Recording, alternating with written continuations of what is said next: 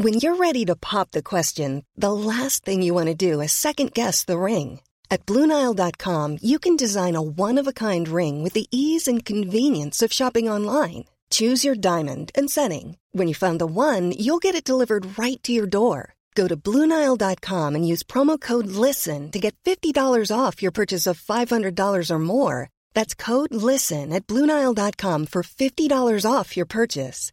Bluenile.com code LISTEN.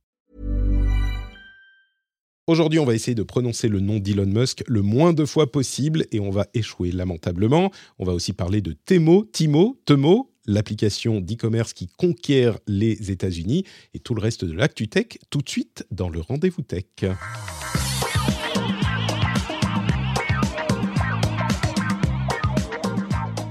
Bonjour à tous et bienvenue dans le Rendez-vous Tech. C'est l'épisode numéro 485. Je suis Patrick Béja et nous avons un épisode plein de choses intéressantes, j'espère. Mais ce qui est certain, c'est qu'on a un épisode avec des gens intéressants. Ça, c'est complètement garanti sur facture même s'il n'y a pas de facture. Bonjour Cédric, euh, un grand, comment allez-vous? On fait dans les, dans les vrais médias, on dit le nom et le prénom de la personne, non? Oui, oui, parce que tu sais, il y a toute une partie de, la profession journalistique qui a été formée à Sciences Po et où on t'apprend à donner le nom et le prénom de la personne. C'est pour ça, que les gens, dans les interviews politiques, disent non mais écoutez Jacques Chirac. Enfin, tu vois ce que je veux dire. eh bien, écoutez, Cédric Ingrand, euh, je suis tout à fait en désaccord euh, avec votre ligne. Par contre, je pense que euh, les idées d'Adrien Naïm sont-elles tout à fait louables, n'est-ce pas, Adrien? Comment allez-vous aujourd'hui? Très très bien. On va se vous c'est très très difficile. Ça va être Bonjour très à tous. Ravi d'être là pour la seconde fois, Patrick. La seconde fois, la première, c'était pour de Cédric. C'était pour un, pour un épisode. Alors, tu es euh, le co-animateur du Café de l'e-commerce. Euh, on a reçu Laetitia Lamary à plusieurs reprises déjà dans, dans l'émission. Donc, tu es son, son, sa moitié dans le podcast. Et tu as effectivement été présent dans un spécial e-commerce. Que, est-ce qu'on peut révéler maintenant les, les, les dessous de cette émission et ce qui s'est passé qui a euh, euh, affecté donc les sujets qu'on voulait évoquer. En plein milieu de l'émission, je reçois un appel de la crèche qui me dit euh, Monsieur, votre fille est malade, vous devez aller la ah. vous devez venir la chercher tout de suite. Oh non. Et en plein milieu d'un épisode, ma femme était en, voyage, etc. Donc c'était la, la, panique. Et donc on a dû écourter, mais ça s'est peut-être pas entendu, j'espère. C'était tellement bien préparé par Adrien et Laetitia que ça s'est pas entendu. On a eu le temps de terminer l'introduction dans cette euh, moitié, donc c'était très bien. c'est ça, donc c'était le premier chapitre de dix chapitres euh, d'épisodes spéciaux sur l'e-commerce. C'est vrai, il y aurait des choses encore à dire.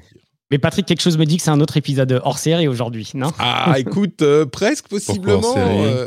tweet. Alors, je l'ai, je l'ai intitulé, intitulé Twitter, la suite, l'essentiel. Parce qu'on a beaucoup parlé de Twitter la semaine dernière. Là, c'est la suite, mais on va faire que l'essentiel de la suite. Euh, et même si l'essentiel, ça risque d'être euh, un C'est la télénovela de, de l'année. Euh, c'est ça. Ah oui. Exactement. Euh, et du coup, bah, je vais quand même remercier les patriotes, euh, Frédéric Bilo, bah, pardon, Frédéric Bilodeau et Stéphane Charland qui ont rejoint la famille formidable, merveilleuse des patriotes. Merci à vous deux d'être, euh, d'avoir fait sauter ce grand pas de la confiance. Merci d'être devenus patriotes et merci aussi aux producteurs SSI 78 et Peter Rigal. Faudrait que vous me disiez les producteurs si vous êtes contents des épisodes sur lesquels vous tombez.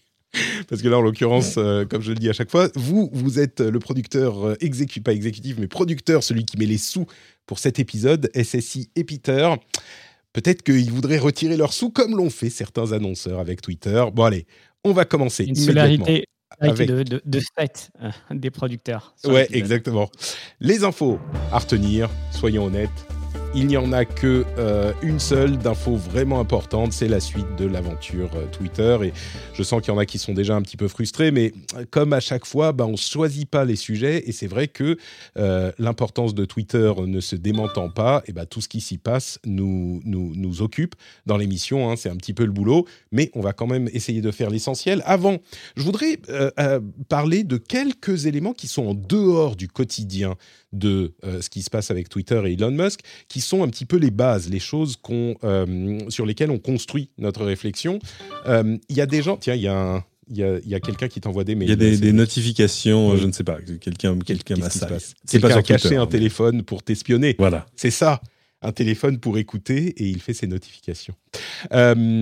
Alors, il y, a, un patriote qui m'a envoyé un message pour me dire très gentiment, très poliment, qu'il arrêtait le soutien à Patreon parce qu'il me trouvait très dur avec Elon Musk, qui était euh, l'un des, de ceux qui ont vraiment fait avancer la cause euh, de l'écologie concrètement, hein, de manière très pratique, avec les voitures, les véhicules électriques, et que du coup, mes critiques euh, étaient inappropriées parce qu'il était tellement important pour cet aspect dans, cet aspect de sa vie que j'étais trop dur avec lui. Euh, d'ailleurs, en parallèle de ça, euh, il y a beaucoup de, personnes que j'ai vues euh, exprimer des, réécrire un petit peu l'histoire sur ce qu'a fait Elon Musk avec SpaceX et Tesla en disant de toute façon il n'a jamais rien fait de bien. Avec SpaceX il se fait payer par la NASA c'est subventionné ah comme s'il n'avait pas euh, fait enfin comme si la naval payait les vols de, de gaieté de cœur tu vois qu'ils n'ont pas réussi c'est super facile c'est super facile c'est pour ça, que personne ne l'a fait avant mais du coup ce que, je veux dire sur ces points là c'est que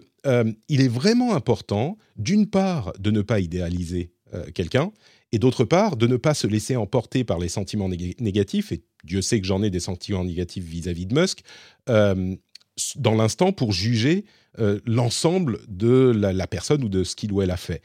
Et j'ai donné cet exemple. C'est comme si on, j'adore euh, ce qu'a fait Steve Jobs. Je pense que je peux dire, même si j'espère être assez objectif, c'est un personnage que j'admire vraiment, Steve Jobs.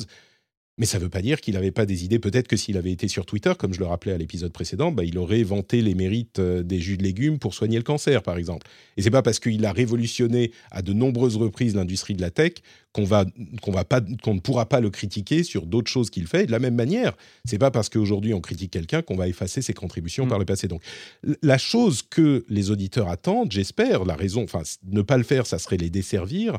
Ça serait euh, bah, la chose que les gens que les gens attendent c'est qu'on essaye. Alors, objectif, c'est un mot qui est un petit peu compliqué, mais juger la situation, ça ne veut pas dire qu'on ne va pas critiquer ou apprécier, mais essayer de la juger sur les éléments qu'on a. Et c'est ce qu'on essaye de faire en l'occurrence avec Twitter. Et si on est critique, euh, bah, c'est parce qu'on estime que les choses, en dehors de toute considération, euh, nous amènent dans nos analyses à ces conclusions-là. Et j'espère que c'est ce que veulent les, auditeurs. À côté de ça, euh, il y a beaucoup de gens qui disent Twitter, c'était déjà un enfer, donc de toute façon, c'était déjà infernal, c'était horrible qu'est-ce que ça, qu'est-ce que ça, ça va changer Et d'autre part, il y a des gens qui disent c'est que le début, tout, tout peut changer.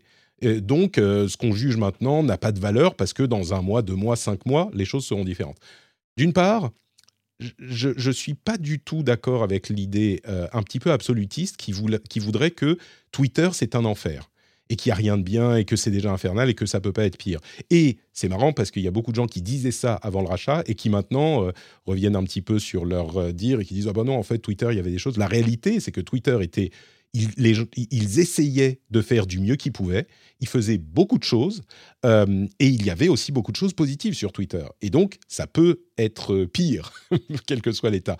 et d'autre part, c'est que le début, c'est sûr, on est à deux semaines du rachat. Il est tout à fait possible que euh, soit Elon Musk change les choses, soit que les choses se corrigent naturellement. Mais ce qu'on voit aujourd'hui et ce qu'on juge, c'est pas juste ah bah oui, on sait pas, ça a l'air un petit peu compliqué, mais il y a des choses véritablement inquiétantes qui sont pas simplement c'est qu'il y a des choses sur les intentions qui sont préoccupantes et c'est pas juste ah bah, il y a des petites erreurs au lancement, des petits des petits problèmes au démarrage. Donc évidemment que tout peut changer. Ça se trouve dans six mois, euh, les choses iront beaucoup mieux. Mais ça ne change pas le fait que notre analyse aujourd'hui est inquiétante au-delà de juste ce qui se passe pour, pour, la première semaine. Il y a des intentions qui sont préoccupantes. Donc ça c'est quelques éléments que je voulais euh, préciser. Dis-moi, Adrien.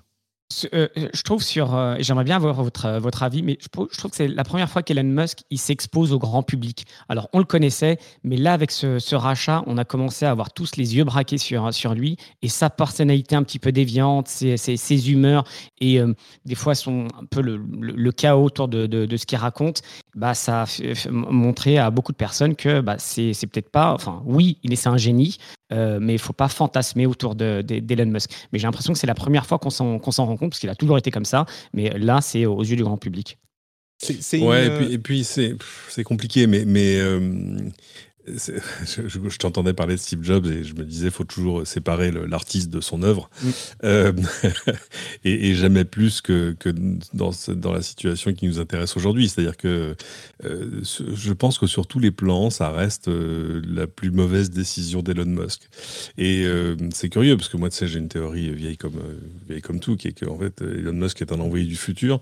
C'est pour ça qu'il sait ce qui va marcher à coup sûr. C'est bah, la seule explication au fait qu'à chaque fois qu'il lance un truc, ça paraît impossible et il le réussit quand même à la fin.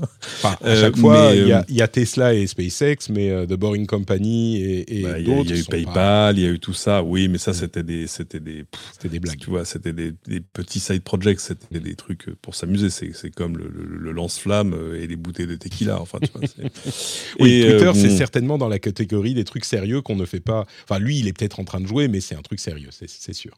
Ah bah vu le prix qu'il a payé pour, c'est sûr que voilà. Et puis qu'il a payé et qu'il a pas été seul à payer. Je pense que ça fait aussi partie mm. du, du, problème. C'est-à-dire qu'il n'est pas euh, seul maître à bord comme il a pu l'être ailleurs. Euh, donc euh, voilà, ça le met dans une situation un peu compliquée.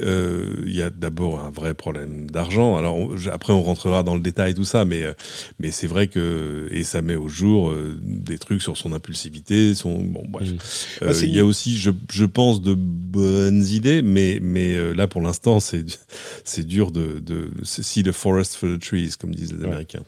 Ça, soulève une question d'ailleurs qu'on a évoquée à plusieurs reprises dans l'émission, qui est la nature même de Twitter fait qu'on voit le quotidien et la réalité euh, de, des personnalités publiques. Et que, en fait, euh, peut-être que tout le monde est un peu un, abruti, et, si vous m'excusez le langage, est un petit peu un abruti, un petit peu un connard, un petit peu impulsif. Euh, et que si on l'avait eu, si on avait eu Twitter il y a 20 ans, 30 ans, 50, 200 ans, on s'est rendu compte qu'en fait, tout le monde est un petit peu, est un petit peu infréquentable. Euh, Dieu sait que si on prend certains tweets que j'ai envoyés, euh, il n'est pas du tout impossible qu'on se dise, euh, bon, Patrick, il est quand même particulier. Maintenant, il y a quand même un pattern là. ne faut pas non plus, tu vois, tout relativiser. Il y a quand même des choses qui sont inquiétantes avec le personnage spécifiquement. Bon, euh, on ne peut pas être euh, faire ce qu'il a fait et pas être un petit peu un petit peu atypique, c'est certain, mais c'est plus inquiétant de ça. Et d'ailleurs, euh, il y a quatre éléments que j'ai divisés et je vais essayer de les, de les évoquer là à, la suite et puis on pourra en discuter après. Quatre éléments importants de ce qui s'est passé dans cette semaine depuis l'épisode précédent et qui est notable dans la manière dont Elon Musk est en train de, de gérer Twitter à ses débuts. La première chose, c'est évidemment euh, les licenciements. Il a renvoyé euh, de manière, alors on pourra critiquer la chose, mais de manière assez froide, la moitié de la société. 50% des effectifs ont été remerciés. Euh, et ça, c'était déjà suffisamment inquiétant, suffisamment notable. Mais on s'est rendu compte quelques jours après que les personnes qui avaient été renvoyées, certaines d'entre elles en tout cas, étaient rappelées par Twitter. Ils ont été remerciés. Alors, il y a une loi aux États-Unis qui empêche le renvoi immédiat euh, quand on renvoie euh, au moins 30% de la société. Euh, donc, ils ont reçu quand même deux mois de salaire. Enfin, ils reçoivent, ils sont encore employés mais désactivés. Ils reçoivent deux mois de salaire et ils ont leur assurance sociale qui est maintenue, parce qu'évidemment, après ça, c'est terminé. mais donc, ils ont ça pendant deux ou trois mois. En, quelques jours plus tard, on apprend que Twitter cherche à réemployer certains d'entre eux, parce qu'ils se sont rendus compte que certains euh, ingénieurs étaient essentiels pour maintenir l'application iOS et Android, certains... Enfin bref, ça fait vraiment pas propre. C'est genre, ok, merci, au revoir, avec même pas un message. Elon Musk n'a d'ailleurs toujours pas communiqué avec la société dans son ensemble. Il y avait un message très froid qui disait You're fired, et voilà. Euh, et, mais bon, ça, à la limite, voilà, c'est le, c'est un niveau de euh, réalité du capitalisme américain qu'on peut comprendre et ou accepter ou non. Mais le, la vraie problématique euh, au-dessus de tout ça, c'est que tout à coup, il se rend compte ah merde, attends, non, on a on a envoyé John, mais John, on en, on en a besoin pour tel truc. Oh là là, attends, non non, tu veux pas revenir, John? On espère qu'il va négocier son contrat, John. La deuxième chose, c'est je vais, vous laisser revenir, mais, je vais passer euh, sur tout ça rapidement. Euh, la deuxième chose, c'est l'abonnement Twitter Blue à 8 dollars. Euh, après des discussions, 20 dollars peut-être, non, finalement, c'est 8 dollars. Ce que donne cet abonnement désormais, c'est la vérification de paiement qui se substitue à la vérification d'identité. Ce qui fait qu'il n'y a plus vraiment de vérification d'identité sur Twitter, et c'est un problème dans lequel, auquel je vais revenir dans un instant, mais il y a d'autres idées qui sont euh, étudiées pour cet abonnement, comme par exemple le fait de pouvoir uploader des vidéos de meilleure qualité plus longues, la monétisation de différentes formes de contenu et des idées qui semblent un petit peu lancées en l'air par Elon Musk et ses équipes mais euh, qui pourraient être des fonctionnalités intéressantes. D'ailleurs, euh, MKBHD, Marcus, euh, Marcus Brownlee, a fait une vidéo sur l'idée que Twitter pourrait évoluer pour offrir des fonctionnalités intéressantes pour les créateurs, pour en faire un réseau social riche de création, en plus des discussions. Et c'est un peu frustrant ce qui se passe cette semaine, parce que c'est de ça qu'on devrait parler. Pour moi, c'est comment faire de Twitter un réseau encore meilleur, encore plus intéressant, encore plus euh, euh, intéressant pour les créateurs.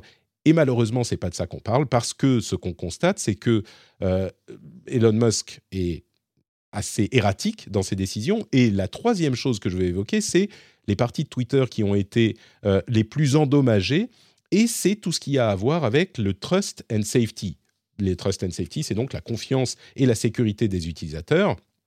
Et euh, en l'occurrence, les employés les plus touchés par les licenciements font partie du groupe Trust and Safety.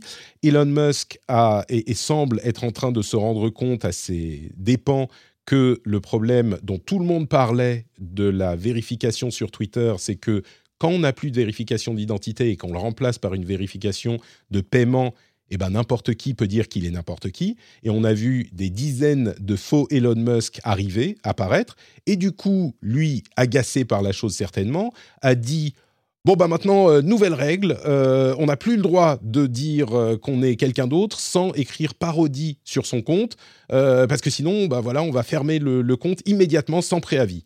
Et c'est une, une des nombreuses décisions impulsives qu'il a pu prendre, en plus du fait que il a exprimé à de nombreuses reprises l'idée que Twitter devait être euh, entièrement libre pour la liberté de parole. Et c'est un exemple, je ne vais pas vous saouler avec tous les exemples, mais c'est un exemple de euh, cette limite de la liberté de parole absolue que défendent certains, certaines personnes, qui est absolue jusqu'à ce que ça les embête. Et quand ça les embête, tout à coup, la liberté de parole, elle est plus si absolue que ça. Et en plus du fait de démontrer un petit peu un point quand même assez hypocrite de son discours à Elon Musk, euh, ça démontre surtout le problème fondamental que qu'essayait de résoudre la vérification d'identité avec Twitter, qui était un problème de désinformation profond et, vraiment euh, sérieux. Et la solution, c'était de vérifier l'identité des gens. Et en supprimant la vérification d'identité, en la remplaçant par une vérification de paiement, eh ben, le problème en question revient. Alors, quand il s'agit d'Elon Musk, il va pouvoir faire bannir les gens. Mais il, il dit on va avoir euh, un niveau supplémentaire pour vérifier les euh, personnes importantes, etc. Les gouvernements, les choses du genre. Mais c'est pas en renvoyant, et c'est là que je dis il y a des intentions qui semblent inquiétantes, c'est pas en renvoyant euh, l'équipe Trust and Safety qu'il euh, va pouvoir vérifier l'identité des personnes importantes et, combattre euh, la, désinformation, qui est un problème essentiel. Un problème essentiel en particulier aux États-Unis, où j'en parle de temps en temps parce que c'est intimement lié à la vie de Twitter, qui est le plus grand porte-voix, le plus grand média de communication au monde, qui est même s'il a moins d'utilisateurs que d'autres, eh ben, il est repris dans tous les médias, donc il porte. Eh bien, en l'occurrence, euh, la question de la désinformation est centrale euh, parce que le, enfin, le, Parti républicain américain, euh, et je suis désolé qu'on ait à parler de politique, mais c'est important, le Parti républicain est mené essentiellement, il y a des jeux de pouvoir, mais essentiellement par Donald Trump, qui continue à nier le fait qu'il a perdu l'élection de 2018. Et à la limite, on pourrait dire, bon, bah, c'est 2018, ça s'est bien passé, c'est dans le rétro mais ses partisans et ses, followers, enfin ses suiveurs dans le parti républicain se mettent à nier la validité euh, des élections qu'ils perdent, et on est là au jour des midterms, donc des élections du Parlement, c'est une attaque contre la démocratie très importante, enfin essentielle, dramatique, et je pense qu'il y a beaucoup de gens qui jugent Twitter, qui ne comprennent pas l'importance de cette crise que vit la démocratie américaine. Et évidemment, euh, le, fait que Elon Musk, par exemple, appelle à voter républicain malgré ce problème, ou qu'il euh, qu'il limite la capacité de Twitter à vérifier la désinformation, est un élément essentiel de cette discussion que, encore une fois, beaucoup de gens euh, ignorent, en particulier en Europe, et qui mène, et c'est peut-être le problème le plus important dont, que, Twitter a aujourd'hui, qui mène à de nombreux annonceurs euh, à se, enfin qui mène de nombreux annonceurs à se retirer de Twitter. Euh, ils ont ils n'ont pas réussi, Twitter, à prévendre leur inventaire de pub pour 2023, alors que généralement 20% de l'inventaire est déjà vendu euh, dans les derniers mois de l'année précédente. Et puis surtout, il y a beaucoup d'annonceurs qui sont hyper prudents, voire qui ont dit bah, on suspend nos pubs. Et il faut savoir que le L'abonnement en question de euh, Twitter Blue pourrait ramener quelques dizaines de millions, allez, quelques centaines de millions de dollars par an. Twitter fonctionne avec la pub. Les 5 milliards de revenus qu'ils ont eu l'année dernière, c'était 90% de pub. Donc le fait que les annonceurs ne veuillent plus, ou certains annonceurs importants ne veuillent plus faire de la pub sur Twitter, c'est un vrai problème pour Musk. Et là, on en arrive à la question de bah, peut-être que tout sera différent dans cinq mois. C'est pas impossible parce qu'il va devoir se rendre à l'évidence. Euh, et, entre parenthèses, quand il a exprimé le fait qu'il y avait une euh, chute massive du revenu, là encore, on sent cette problématique euh, politique parce qu'il dit c'est dû à des groupes d'activistes qui font tout ce qu'ils veulent, tout ce qu'ils peuvent pour mettre de la pression sur les annonceurs. Entre parenthèses, ça aussi, c'est de la liberté de parole absolue. Hein. Quand on est pour la liberté de parole absolue, bah, le fait que des activistes, qui est un registre de, discours de l'extrême droite américaine, mais que ces activistes essayent de dire aux annonceurs euh, faudrait pas que vous fassiez de la pub euh, chez eux parce qu'on les aime pas, bah, ça fait partie de la liberté de parole. Mais comme par hasard, quand euh, cette liberté de parole s'exprime contre ce qu'il pense lui, bah, ça lui plaît beaucoup moins. et il a également critiqué des journalistes en disant vous n'êtes pas les seuls. Enfin, comme toujours, les journalistes pensent détenir la vérité ou un truc du genre, ce qui est là encore quelque chose d'inquiétant. Euh, parce qu'on est dans, les, dans les, des sphères un petit peu, on n'est pas loin du complotisme, ce genre de choses, comme on en parlait d'ailleurs la, la dernière fois. Et en tout cas très certainement proche euh, de, de l'aile dure du Parti républicain, qui n'est pas de l'extrême droite et qui n'est pas de la... Enfin, c'est de l'extrême droite de fait, mais je veux dire, c'est pas des petits groupes. C'est pas parce que je pense qu'il y a beaucoup de gens qui pensent que, vu de la France, ce sont des groupes qui n'ont pas accès au pouvoir ou qui sont des extrémistes un petit ah peu euh, loin. Là, pas du tout. Et c'est pour ça que j'insiste sur ce point. On a l'une des deux forces politiques majeures aux États-Unis qui sape complètement le, euh, la confiance dans la démocratie. C'est une attaque dramatique, dramatique. Il est impossible de séparer de ce qui se passe sur Twitter. Et c'est pour ça que je dis moi, j'aimerais bien qu'on parle de. Alors, si que les vidéos, tu peux complètement la séparer. Patrick, tu peux complètement la séparer de ce qui se passe sur Twitter. absolument, pour moi, ça n'a absolument rien à voir. C'est-à-dire que le fait qu'il y ait 200 candidats euh, qui se présentent aujourd'hui, euh, soit pour le Congrès, soit pour d'autres fonctions, et pour qui euh, Donald Trump a gagné l'élection et, ne l'a pas perdu, a pas grand-chose à voir avec Twitter. Bah, le fait que la désinformation, la désinformation prospère, puisse prospérer plus sur l'un des réseaux sociaux majeurs et euh, le, porte-voix, encore une fois, le plus important euh, du monde, pour moi, ce sont deux problèmes liés. Si on ne parlait que de euh, ah bah Elon Musk est en train de décider de faire payer les abonnements ou de mettre un paywall complet sur Twitter, on pourra surfer pendant une heure par jour et puis ou je sais pas une heure par par semaine et après il faudra payer. Tu vois ça, ça serait des préoccupations uniquement euh, tech et ça serait intéressant de débattre comment est-ce qu'on peut améliorer le produit, faire un truc plus intéressant, etc. Le, problème, la vraie préoccupation, c'est est-ce qu'il va redonner cette voix ou, faciliter la voix de, cette, euh, de ces extrêmes qui sont problématiques pour notre démocratie, de la même manière qu'on se demande si les réseaux sociaux aggravent euh, les choses, la situation de, la société, de par la diffusion de euh, désinformation. Et s'il facilite la désinformation, tout ce qu'il a fait jusqu'à maintenant semble aller plutôt dans ce sens. S'il facilite la désinformation, moi je ne pense pas qu'on puisse séparer les deux. Mais, mais j'ai beaucoup énormément parlé. Du coup, oui. Allô je vous donne, Allô je vous donne la parole. Je ne parle plus, c'est fini. Je ne sais même pas par où euh, reprendre le truc parce qu'en fait, euh, voilà. Euh, sur, le, sur les licenciements, pour ce que j'en ai compris, et je suis parfaitement prêt à être corrigé, en fait, ils avaient une sorte de deadline parce qu'en fait, il y a énormément d'employés qui sont aussi payés en action et la limite pour être payé en action, c'était mardi. Et euh, donc, si licenciement il y avait, il fallait qu'il leur soit signifié avant mardi. C'est intéressant parce que moi j'ai entendu euh, des interviews de, de alors d'ex-employés ou de presque ex-employés ou de futurs ex-employés de Twitter euh, qui se désolait de la situation et du, côté un peu rapide quand même de l'opération, et euh, mais qui pour autant disait bon après euh, c'est vrai que c'était quand même très très mal organisé. Enfin c'était devenu une, organisation assez pataude où, où rien n'avançait parce que il y avait X niveau de management intermédiaire qui faisait que rien ne bougeait jamais, à tel point que même Jack Dorsey a fait un tweet en disant non c'est vrai que oui, on s'est un peu laissé dépasser par, le, par la croissance de Twitter et on n'a pas peut-être pas gardé la, bonne taille. Euh, mais euh, ce, qui s'est passé à l'intérieur est une histoire de fou parce qu'en fait, il a fallu qu'il s'invente euh, des espèces de critères objectifs pour savoir qui reste et qui part. Alors je ne sais pas qui a eu l'idée funeste de dire, bah, par exemple, tous les développeurs, vous allez imprimer tout le code que vous avez produit. On en parlait la semaine le, mois, tu vois, le mois dernier, la semaine dernière, enfin, bref, bon. Et euh, ils leur ont fait imprimer. Et puis après, ils se sont dit, non, c'est un peu con de faire imprimer euh, toute la code base de Twitter. Donc, euh, non, vous allez détruire ça et puis vous allez copier-coller ça dans, enfin, bon, bref.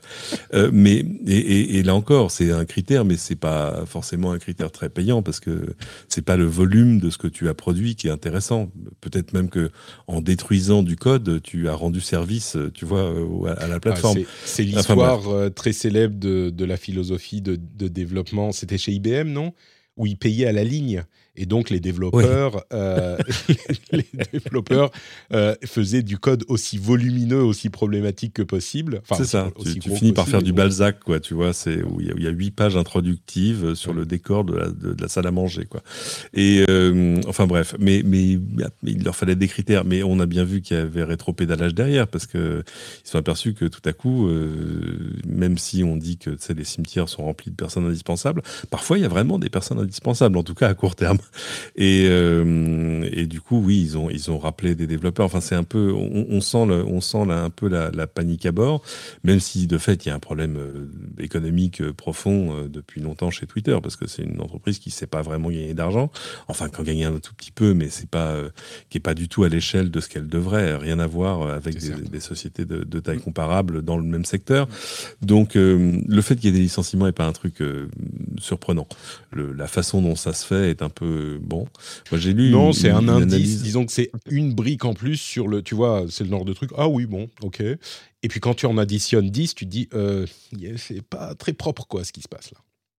Ouais, mais alors d'abord, tout, enfin, tout ça est un peu jeune hein, dans l'ensemble. Tu vois ce que je veux dire On, va peut-être laisser euh, la, poussière retomber euh, parce que sur le payant, euh, ça fait longtemps, je pense, que euh, le payant est un début de solution, pas forcément euh, purement économique, parce que tu l'as dit, même si tous les gens qui ont aujourd'hui une checkmark se mettent à payer 8 dollars par mois, et même s'il y en a 5 fois plus qui payent 8 dollars par mois pour avoir une checkmark, ça va, ça va pas sauver Twitter.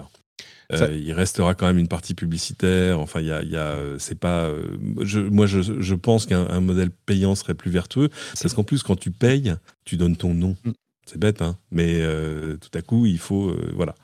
Euh, bah, disons que là, sur, sur la question de l'identité, par exemple, c'est très simple. Il a dit non, mais c'est plus question d'identité. C'est très facile à corriger. Bah, tu payes et donc on vérifie ton identité.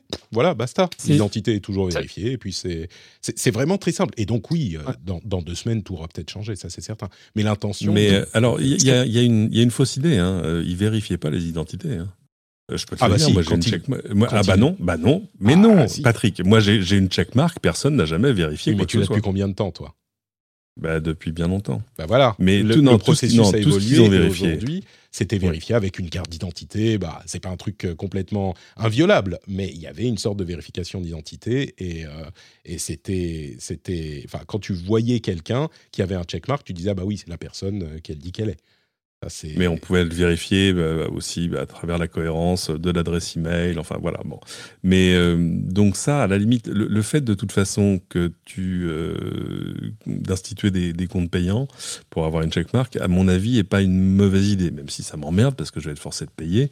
Donc maintenant, je me retrouve dans une position de consommateur en disant non, je vais payer, mais je vais payer pourquoi? Parce que payer pour la checkmark, honnêtement, ça n'a pas beaucoup d'intérêt parce que la checkmark n'apporte rien d'autre que la checkmark.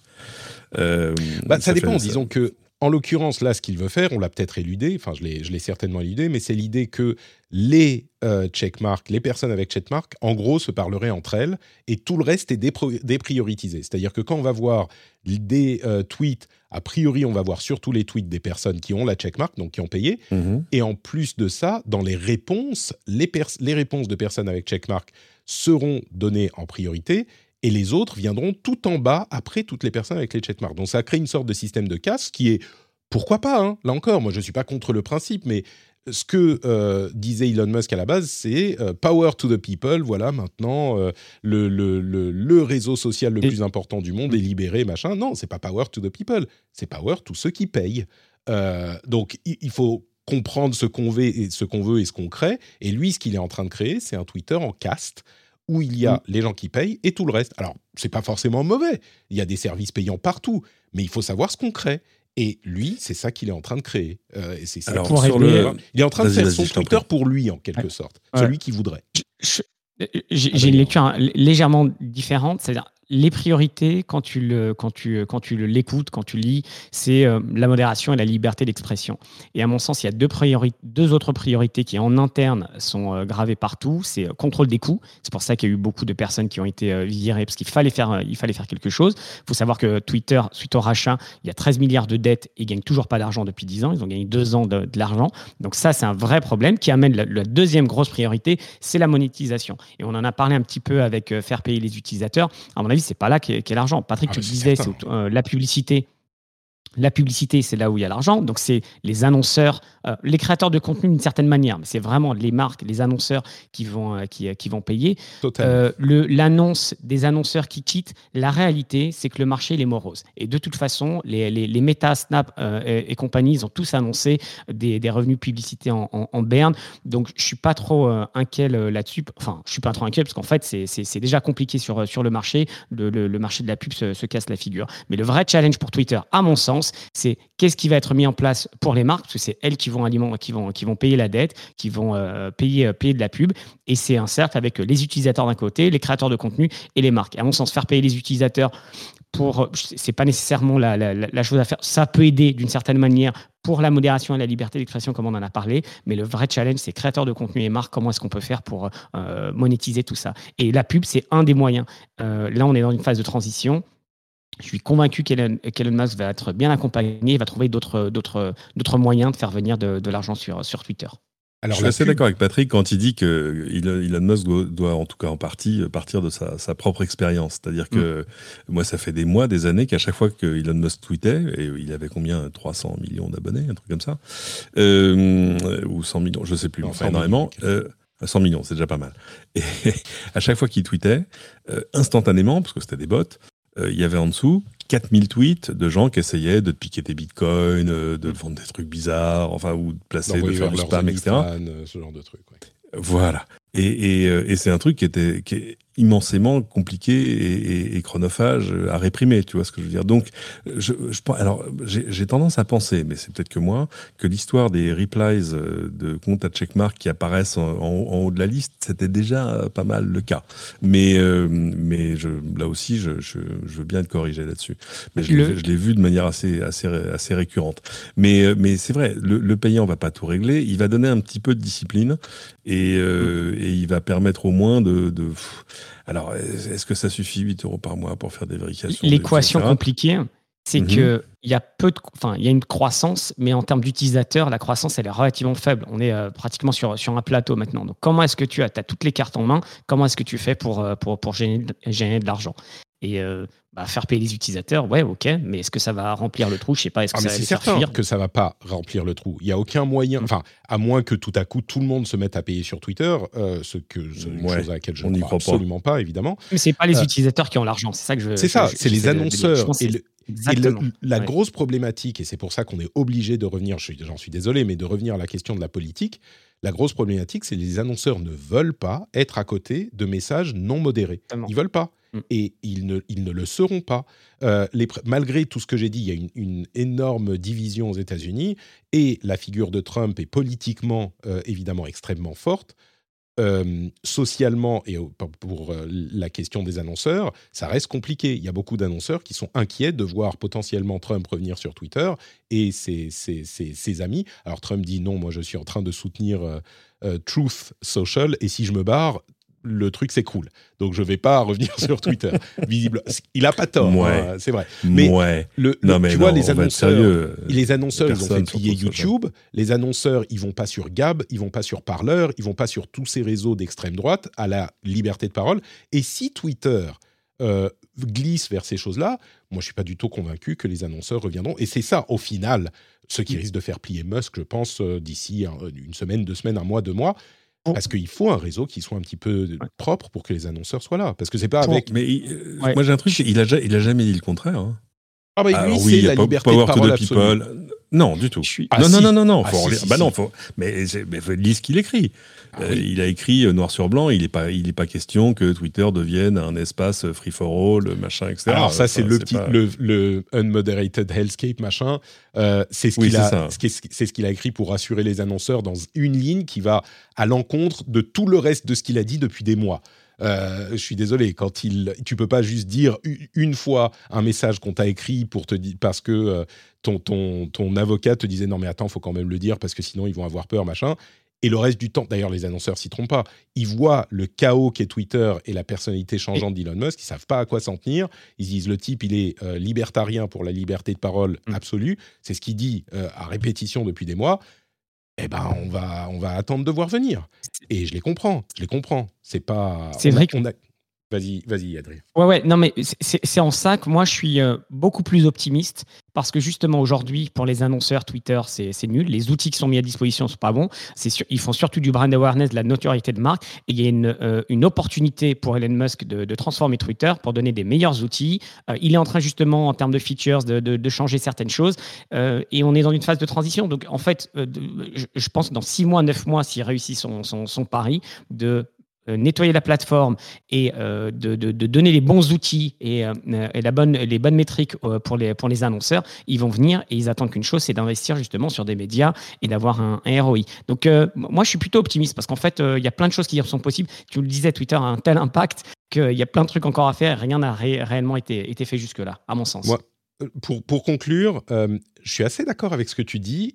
Je pense que Elon Musk n'a aucune envie de d'avoir un Twitter propre Elon Musk est un libertarien qui veut avoir la, fameuse liberté de parole absolue qui favorise euh, les extrêmes, mais, et c'est là que l'ironie suprême euh, verra peut-être euh, sa réalisation, la réalité du truc, c'est que les annonceurs viendront pas si c'est la, vous entendrez les guillemets, hein, la liberté de parole, et que donc, financièrement, la réalité financière de la chose va obliger Elon Musk à, au minimum, garder la modération qu'on connaît aujourd'hui sur Twitter.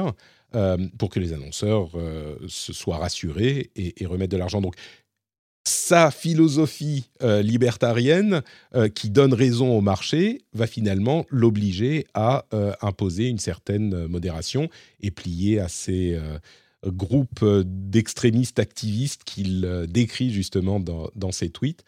Et, donc les choses, j'imagine, risquent d'aller dans ce sens-là. Et on verra. Mmh il y a une autre pression euh, qu'on oublie, euh, qui va être celle euh, du, reste de sa vie. Elon Musk avait déjà plusieurs métiers avant de s'intéresser à Twitter. euh, il a Tesla, SpaceX, etc. Et, et, euh, et alors, c'est des, j'ai envie de dire, c'est des entreprises qui tournent maintenant. Il n'y a pas de, il est plus dans une période de crise, de crise constante comme ça a pu, comme ça a pu l'être pendant longtemps. Mais quand même, je pense que là aussi, et, et tant les entreprises elles-mêmes que leurs actionnaires vont peut-être le pousser du coup dans un euh, boss, euh, reviens, t'es gentil parce que ton espèce de hobby à 44 milliards, ok, tu fais, c'est ton truc, hein, moi je, voilà. Mais euh, j'ai souri quand j'ai vu qu'il avait pris 50, 50 développeurs de l'équipe euh, qui fait Autopilot chez Tesla, pour venir euh, regarder du code ou valider du code. Ou, euh, bon, ok, pourquoi pas, mais et Cédric, pour aller dans ton sens, il y a une communication interne qui a été faite par Elon Musk qui disait les décisions, c'est moi qui les prends. Euh, il y a une personne qui prend les décisions, c'est moi. Donc il centralise en plus euh, toutes les décisions. Donc effectivement, à un moment donné, c'est pas scalable. Enfin, ça ne va pas pour, euh, pouvoir continuer à se développer comme ça. Ça va, ça, ça va aller. En tout cas, au début, pour nettoyer, un mois, deux mois. Et au bout d'un moment, il va nommer un CEO qui va s'occuper du. Il sera bien accompagné. Il y a énormément de personnes. Ouais, enfin ça, tu sais, il sera bien accompagné. C'est, le bon sens voudrait que, mais la réalité, on constate que moi, je pense qu'il va mettre soit Calacanis, soit euh, peut-être Calacanis d'ailleurs. Euh, qui n'est pas un personnage. mais non, mais non, mais alors il se trouve que moi je connais, moi je connais bien Jason Calacanis. Je le connais un peu aussi. Et, voilà, et, et c'est pas euh, comment dire. C'est pas c'est pas l'ampoule la plus brillante ah bah non mais on est d'accord mais, n'empêche qu'il est dans son dans son triumviral hein, dans son espèce de premier cercle et, c'est amusant parce que je lisais hier soir un, un thread intéressant sur Twitter de, Chris Saka, qui est euh, un investisseur, un milliardaire, start-upper, etc., et euh, qui connaît bien Musk et qui a fait tout un trade sur euh, où il dit en fait l'un des plus grands risques que vous courriez quand tout à coup vous avez acquis beaucoup d'argent et de pouvoir, c'est de n'avoir plus personne autour de vous qui, soit capable de vous dire non, bah, c'est peut-être pas une bonne idée ça. Voilà. Alors c'est intéressant parce qu'il prend un contre-exemple qui est Zuckerberg. J'ai plein l'impression que Zuckerberg et, beaucoup de gens autour de lui qui disent non, ça, ça va pas être possible, c'est une très mauvaise idée. Là, il est en train de se, noyer dans le métaverse, donc euh, voilà. Euh, mais euh, et je vous invite à aller lire le trait parce qu'il est long, mais, il est très très intéressant. Le, le de Chris Saka, at Saka S A 2 C A sur Twitter. c'est c'est écrit avec avec beaucoup d'intelligence et je pense que voilà, c'est peut-être un bon résumé de la situation. Je vais vous laisser avec cette dernière réflexion que j'ai lue sur Twitter, figurez-vous. Euh, le, le, je ne sais plus qui l'avait, fait, je suis désolé, mais quelqu'un parlait de Mastodon et disait euh, Ah ouais, Mastodon, en fait, c'est vachement bien, mais c'est comme si c'était Twitter géré par, euh, qu'est-ce qu'il disait Genre le fisc du Pas-de-Calais ou un truc genre.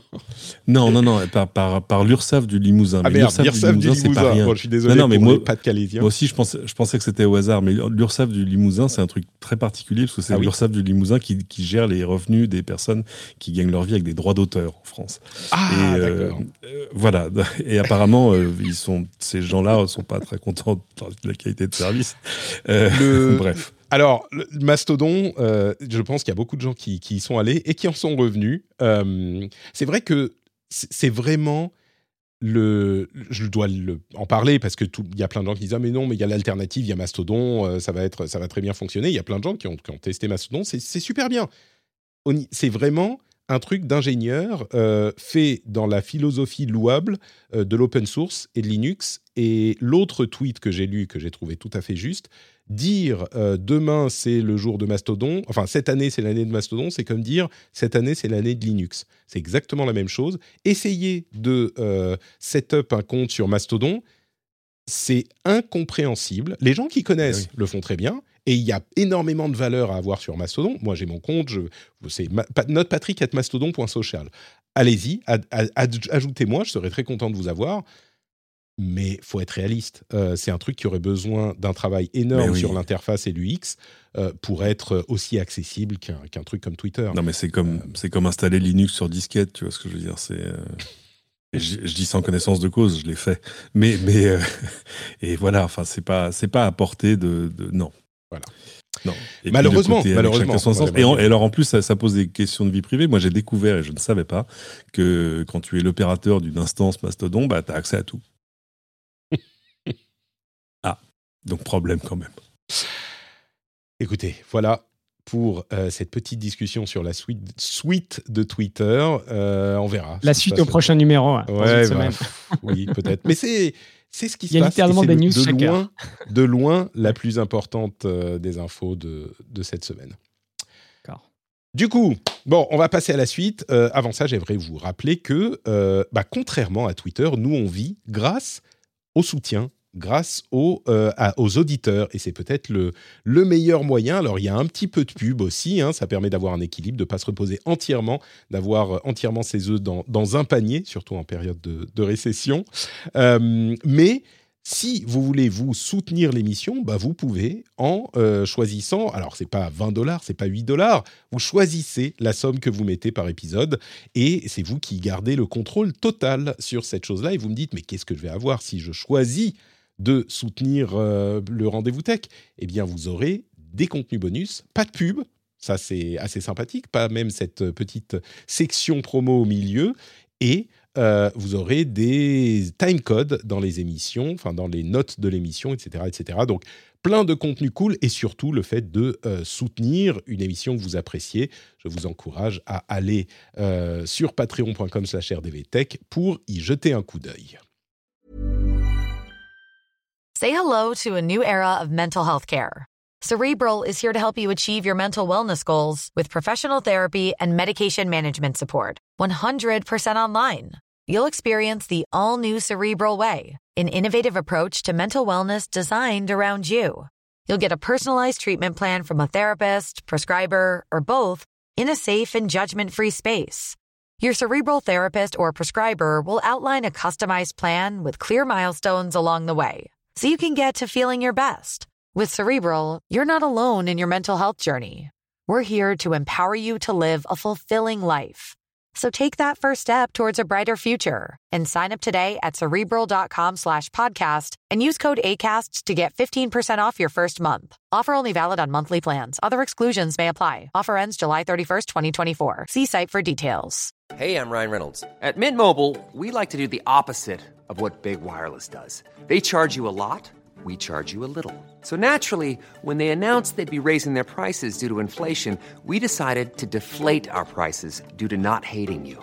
That's right. We're cutting the price of Mint Unlimited from $30 a month to just $15 a month. Give it a try at mintmobile.com slash switch. $45 upfront for three months plus taxes and fees. Promo for new customers for limited time. Unlimited more than 40 gigabytes per month. Slows. Full terms at mintmobile.com. Et on continue avec le reste de l'actu Et là, je me retourne vers Adrien, qui va nous parler. Alors, comment, comment on, prononce C'est Temu? Timu, c'est le. Temu. Temu, ok. Bon, moi je voulais le, faire, un petit peu exotique. Temu, T-E-M-U, qui est l'application de shopping la plus téléchargée aux US. Euh, elle est dans le top 10 depuis des semaines et c'est une application chinoise. Tu, me disais quand on préparait l'émission, tu me disais c'est un peu le TikTok du, de l'e-commerce là en ce moment. En tout cas sur la, sur la croissance, sur, sur, la croissance. C'est-à-dire tu vois, on les euh, on, les connaît pas. Je suis certain que peu de, de tes auditeurs les, le, connaissent et euh, je te fais un pari d'ici 6 mois, 6 euh, mois, 9 mois, 12 mois, tout le monde en entendra parler. derrière c'est qui? Bah, c'est Pin, Duo Duo. Et pareil, peu de personnes le Pin Duo Duo, pour ceux qui n'ont pas Exactement. Et alors, c'est un site e-commerce en, Chine qui a 750 millions de clients. Ils ont dépassé Alibaba l'année dernière.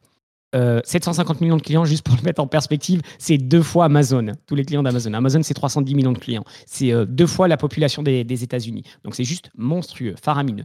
Et ils se sont dit en septembre dernier, on va lancer une application pour euh, nous, Français ou Européens et Américains. Ils ont lancé cette application Temu et euh, bah, figure-toi qu'en quelques jours, elle s'est propulsée en euh, app euh, shopping devant Amazon, Walmart, Target, eBay, etc. Et elle est restée numéro un pendant, pendant des semaines. Elle est extrêmement populaire. Et il faut le mettre en perspective avec les médias et les influenceurs qui n'en parlent pas du tout. Donc c'est vraiment le bouche à oreille. L'application est extrêmement virale.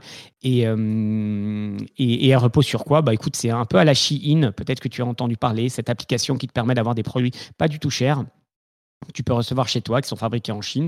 Euh, je t'ai pris quelques exemples pour, te, pour, vous faire sourire. Tu peux trouver sur Temu des baskets à 5 dollars, des AirPods Like à 3 dollars ou une station de chargement sans fil à, à 2 dollars. Donc je te laisse imaginer la, qualité des produits.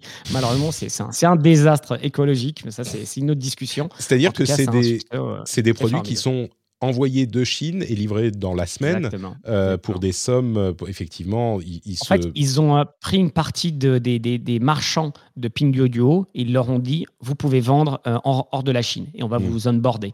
donc, ils en ont pris 10 millions, je crois, pour, pour commencer et ils vont en prendre de, de, plus en plus. Donc, le modèle est intéressant parce que tu peux avoir, bah, tu, tu, peux avoir des, directement avec les, les, fabricants chinois, tu peux avoir des produits pas chers, mais malheureusement, enfin, c'est triste de, voir le, succès de ce, ce genre d'app. mais bon, en période de crise où les gens font attention à leurs dépenses, euh, on peut comprendre que, que ça fonctionne. Donc, je vais t'en parler parce que cette application va continuer à, grandir euh, et, et, c'est incroyable d'imaginer qu'elle était inconnue il y a encore euh, deux mois et elle est devant Amazon et tous les autres. En l'occurrence, il travaille avec AliExpress, Alibaba, enfin Alibaba AliExpress, et Wish, qui est interdit en France au moins, peut-être même en, Europe. Ils ont été déréférencés, Wish, c'est ça. Déréférencés. Euh, mais du coup, je ne sais pas si euh, dans l'application, ça serait. Elle n'est pas encore disponible en Europe. Hein, euh, bah, J'ai réussi à la télécharger, donc je crois que si. Hein. Ah, enfin, pour Temu, si. ouais, si, si, elle est, elle est dispo. Tu peux, tu, tu peux t'amuser à acheter des, des, des, chaussures à 5 ou 6 dollars. Ouais. Tu n'auras pas forcément de, de marque, mais tu trouves quelques marques. J'ai trouvé du, du, Lenovo, du Samsung. Donc, il y a certaines marques qui sont. Bon, bah écoutez, vous, quand vous entendrez... Je suis en train de, télécharger ça, ça me rappelle, ça me rappelle les, débuts d'AliExpress. C'est... Quelle différence d'ailleurs avec AliExpress? Parce qu'on peut acheter d'AliExpress aussi euh, bah, directement. Alors, Ali, euh, moi, pour avoir bien suivi ça et avoir fait quelques centaines de commandes, euh, mais en longtemps, hein, enfin, je veux dire, c'était pareil AliExpress au début. Parce qu'en plus, AliExpress tirait parti d'un truc incroyable qui sont, il y a des accords mondiaux sur le, sur le transit des, du courrier et des paquets. Où en gros euh, les pays euh, acheminent chacun les, les, euh, comment dire les paquets et les lettres des autres avec ou sans rémunération, jugeant tout, tout simplement que est-ce que est-ce que ça vaut le coup vraiment d'avoir une comptabilité fine du nombre d'enveloppes qui partent de la France vers l'Allemagne et de l'Allemagne vers la France quand ça doit s'équilibrer à la fin, donc finalement tout le monde s'y retrouve. Et, et ce serait juste plus cher d'en tenir comptabilité. Et eh ben pour la Chine c'était ça, il y avait un accord de c'est quoi l'Union mondiale, l'Union postale, mondiale, qui faisait que euh, c'était assez dingue. C'est-à-dire que tu achetais un truc à, à, 2 euros et on te l'envoyait de Chine gratuitement. Et euh, il y avait des, exemples extraordinaires aux États-Unis, les mecs se plaignaient en disant Attendez, mais moi je suis, je suis euh, e-commerçant, si je veux envoyer un truc dans, dans, le pâté de maison d'à côté, ça me coûte 8 dollars.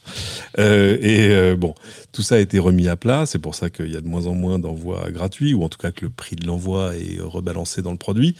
Et puis surtout, euh, tout ça arrivait euh, sans droit de douane, sans TVA, sans rien, parce que c'était, en fait, on s'en rendait pas compte parce qu'il n'y avait pas de, là aussi de compte officiel qui était fait du truc, parce qu'en fait, des paquets étaient envoyés par des milliers de, de vendeurs euh, indépendants. Mmh. Donc il y avait qu'AliExpress qui avait les chiffres.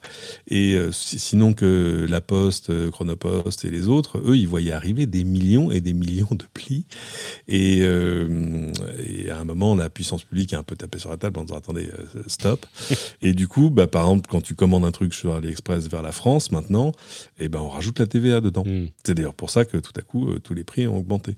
Mais c'est peut-être mieux comme ça et je pense que bah, je pense que Temu pour l'instant passe entre les gouttes, genre. Hmm.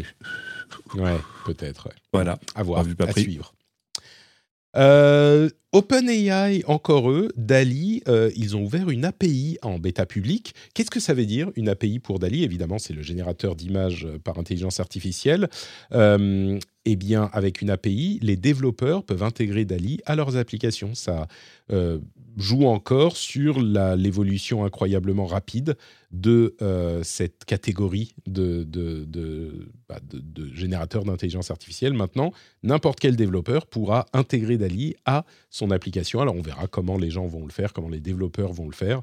Euh, ça risque d'être assez intéressant. Et en parallèle à ça, toujours dans le domaine de l'intelligence artificielle, Google a euh, annoncé qu'ils allaient livrer une version un petit peu limitée de leur, de leur propre générateur d'images qui s'appelle Imagen. Et du coup, ils vont avoir, alors c'est deux tests un petit peu limités, mais Google se lance aussi dans cette, dans cette fête. Donc euh, voilà, je pense qu'on on arrive au, pic Image Generator, à moins que ce soit que le début de la montagne. Mais, mais en tout cas, ça continue. Ah bah c'est que le début, parce que maintenant tu génères de la vidéo, des modèles 3D, enfin c'est, ce n'est vraiment que le ça début. Va s'affiner. Tu pourras décrire exactement ce que tu veux, et tu auras, moi je veux mhm. Une image de Cédric qui admet qu'il a tort quand on dit une vidéo où il expliquait un, un extrait de podcast. Tiens. Voilà. Euh... une loupe infinie va faire bugger. Hein, ils vont dire euh, erreur. Oui, c'est ça.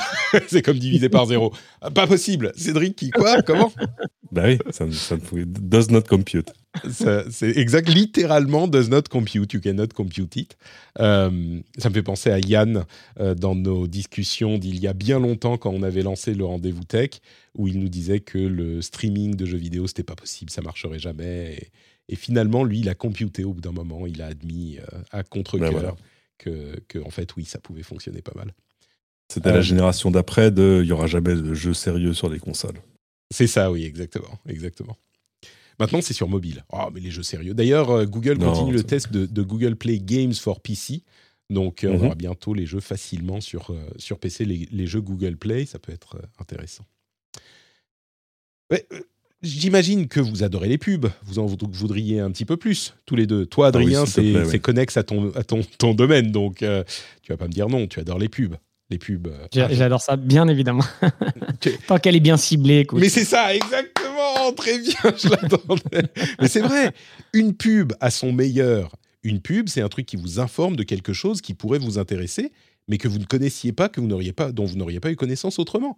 La vraie pub qui est bien, c'est vraiment bien. D'ailleurs, c'est l'exemple que je sens que Patrick va nous placer une pub.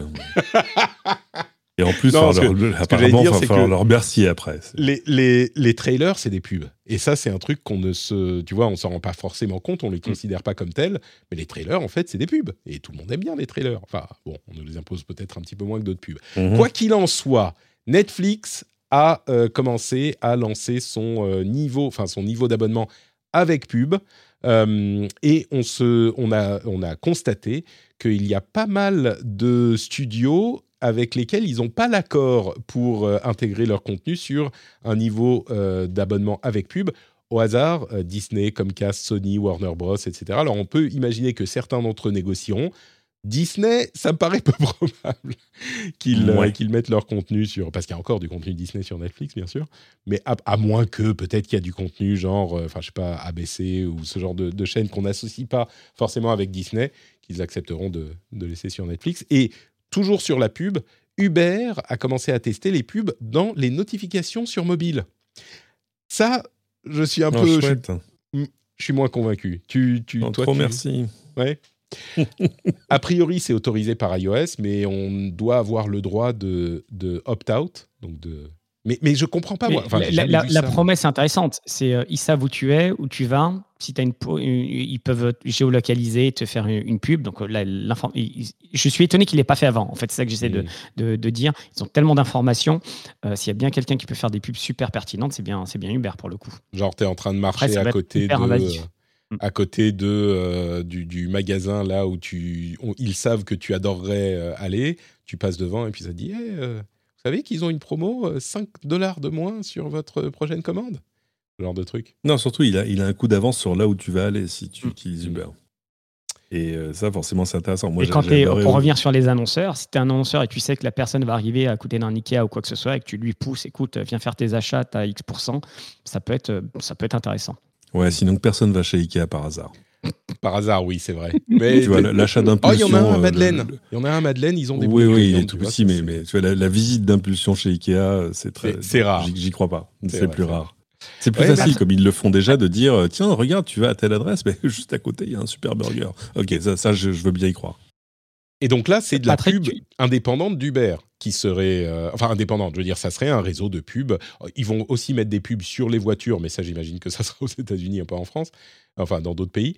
Mais, euh, mais là, c'est de la pub parce qu'on a déjà les trucs, oh, votre burger, quand vous arrivez, n'oubliez pas d'utiliser Uber Eats, machin. Oui, ça, on a déjà. Mais là, ça serait euh, un réseau de pubs, genre, ils vendent de la pub au plus offrant, comme on le fait. Peut-être qu'ils sélectionneront leurs annonceurs, mais comme on peut l'avoir sur Google, Twitter, mm. n'importe où, quoi. Pardon, Adrien. Non, non, je voulais rebondir sur, euh, parce qu'on parle de la pub, là tout à l'heure tu parlais de Netflix. avec euh, l'abonnement, tu sais que sur Disney Plus, ils sont en train de mettre en place du, euh, du, commerce tout simplement dans leur app. Donc tu vas pouvoir acheter euh, directement dans l'app Disney Plus des produits dérivés des séries que tu, tu regardes. Et tu le vois qui se diversifient. Alors moi, je serais le premier pigeon à acheter tout ce que, tout ce que je vois pour le, pour le coup.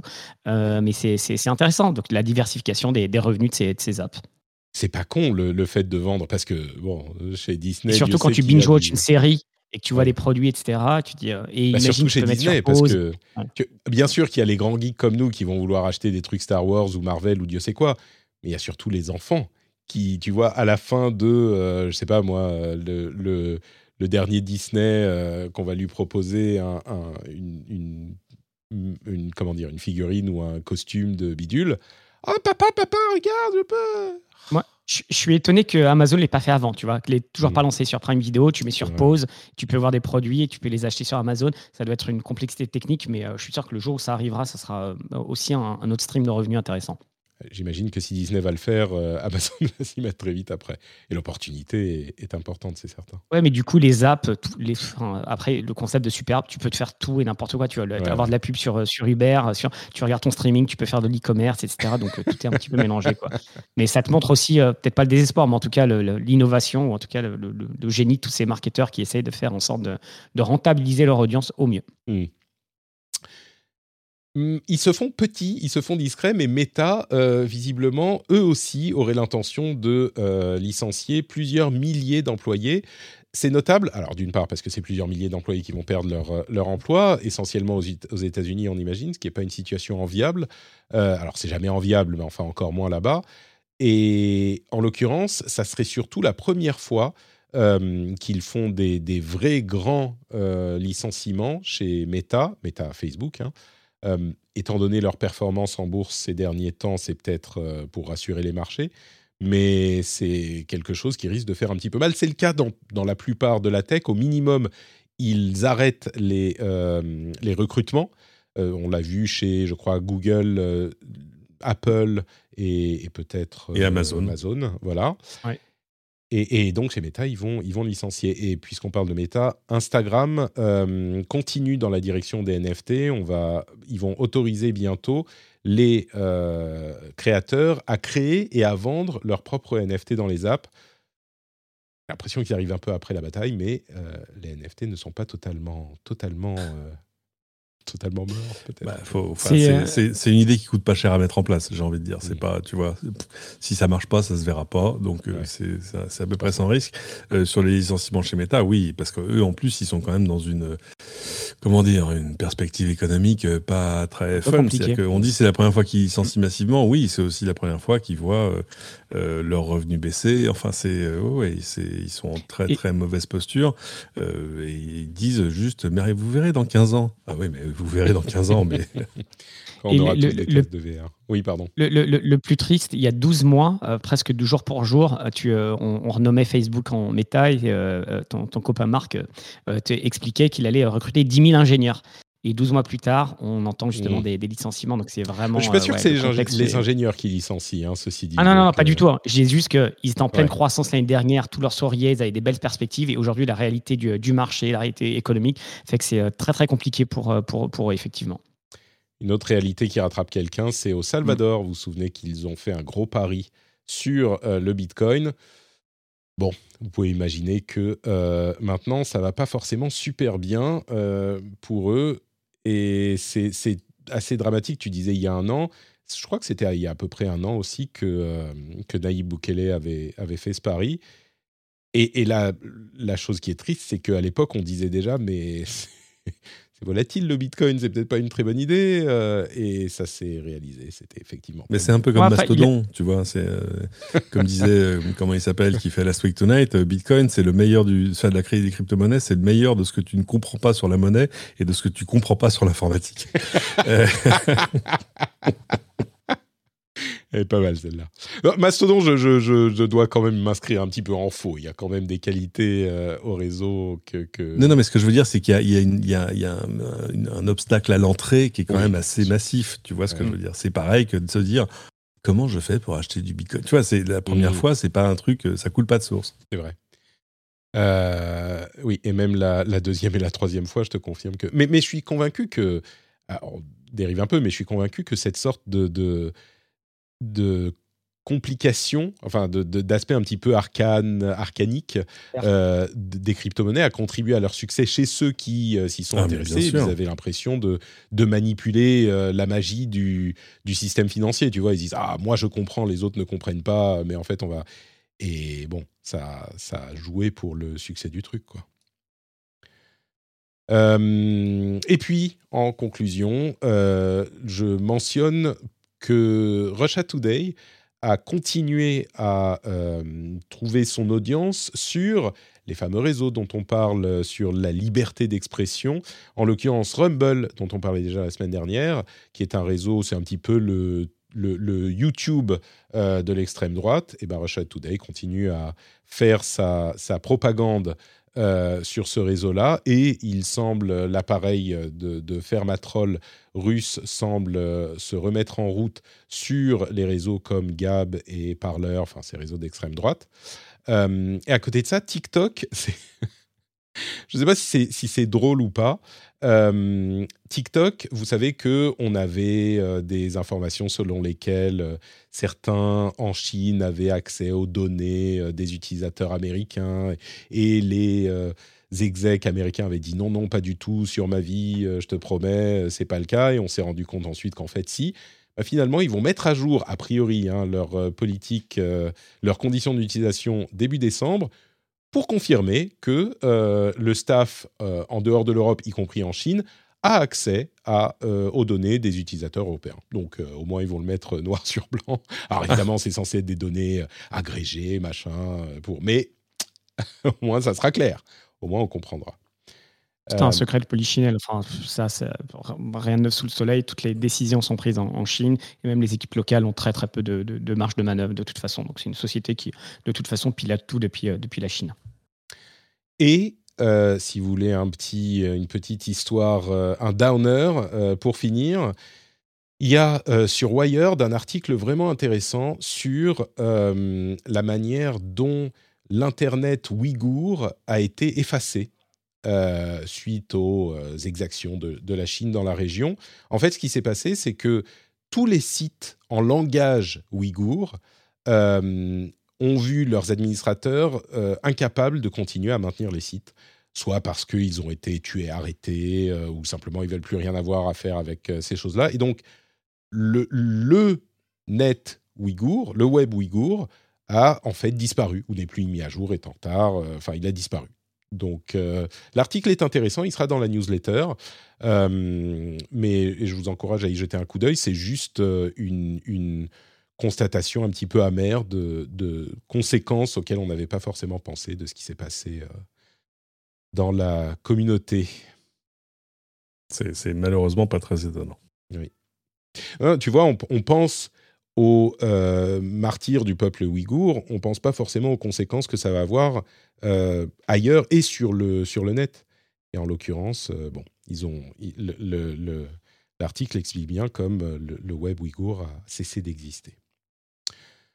Voilà, un, dernier truc quand même. Euh, j'ai vu un, tweet de Cinet, je ne sais pas si c'est nouveau ou pas, euh, mais c'est un tweet récent où il montre la manière dont les robots de Boston Dynamics réussissent à faire euh, du parcours. Alors, c'est pas tout à fait du parcours où on escalade les immeubles, mais c'est un parcours d'obstacles où le robot saute sur différentes boîtes, fait un petit parcours, il saute en latéral, d'un bloc à l'autre, sur une petite, une petite comment dire, une pas une planche de bois, mais une, euh, un, ah, un truc long de, de, de, bois. Euh, il mhm. marche sur des trucs en, en de biais, euh, en pente.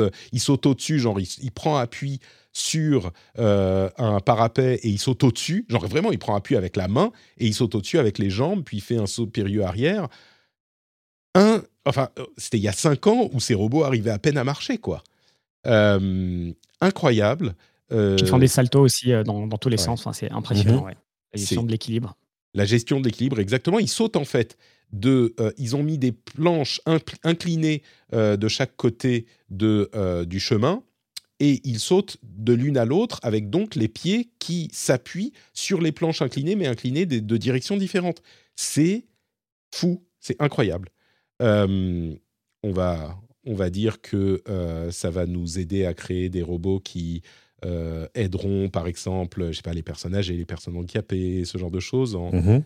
plutôt que, que d'imaginer Skynet tout de suite. N'est-ce pas? Comme c'est pour, pour, Skynet, ayez un peu de patience. Ah, voilà, pas, on n'y est pas encore. Ça, c'est l'étape 1. D'abord, c'est les robots. Ensuite, euh, Imagen de, de Google euh, devient conscient et prend leur contrôle. Ça, on a encore le temps. Après, on ne sera plus là pour le voir. Euh, c'est nos enfants mhm. qui géreront.